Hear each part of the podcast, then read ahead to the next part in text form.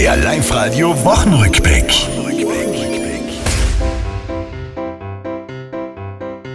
Ich weiß, es wird bald Fahrt, immer zu schimpfen übers Wetter. Doch es wird nicht besser.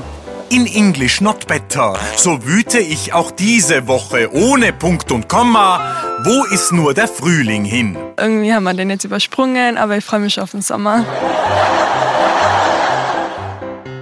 Minister Mückstein und der Kurz haben scheint's einen Wettlauf. Wer kann schneller lockern?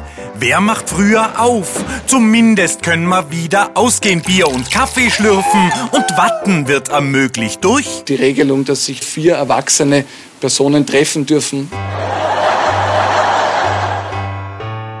Nix mit Aufstieg wacker bleibt im Zweitligagewand. In Seefeld ist zu Gast ab heute das Team aus Deutscheland. Der deutsche Fußballfan ist treu sogar nach Seefeld reist er und feuert seine Mann an. Mein Name ist Benjamin Bittermich aus Paderborn. Ich grüße ganz Deutschland und wir werden Europameister!